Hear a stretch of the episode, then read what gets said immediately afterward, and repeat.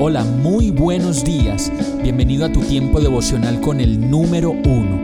Qué alegría saludarte con la certeza de que Dios está obrando en tu vida su perfecta y buena voluntad, ya sea porque estás aprendiendo de un momento difícil o porque estás disfrutando de su amor a plenitud con paz y tranquilidad. Llegó la hora de tomar tu Biblia, pues de seguro Dios te va a hablar, te va a reconfortar y lo mejor de todo, te va a dar las respuestas que estabas buscando. ¿Qué esperas? Vamos, súbete de una vez en este pequeño pero eterno vuelo devocional con destino al cielo. Y el mensaje de hoy se llama Huyendo de mí. Lamentaciones 4:15 dice, Largo de aquí, impuros, les grita la gente, fuera, fuera, no nos toquen. Entre las naciones paganas les dicen, son unos vagabundos que andan huyendo, no pueden quedarse aquí más tiempo. Y muchas veces seguramente hemos sido señalados, insultados, rechazados y desterrados, como lo dice esta palabra, por lo que hemos hecho, por las maneras como nos andamos equivocando y nos pueden decir como en este verso, fuera de aquí, impuros, vagabundos, no pueden quedarse aquí, váyanse.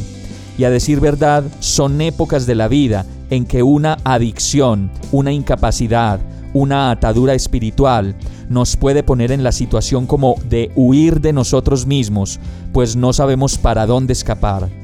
Lo cierto es que muchos de los que nos pueden señalar de pronto alguna vez también han estado ahí y nada ni nadie nos daría el derecho para decir y despreciar a alguien y menos cuando se encuentra en dificultad.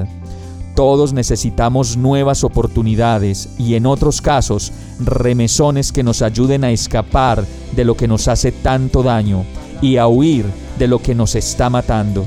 Seguramente muchos jóvenes y adultos se pueden sentir en esa situación por culpa de las drogas y los vicios, rechazados y menospreciados. Aún así la palabra dice que en medio de cada recaída, en medio de cada dificultad, cuando nos sentimos más rechazados, ahí en ese lugar se encuentra Dios, quien siempre nos dice como en Isaías 43:25, yo soy el que por amor a mí mismo borra tus transgresiones y no se acuerda más de tus pecados.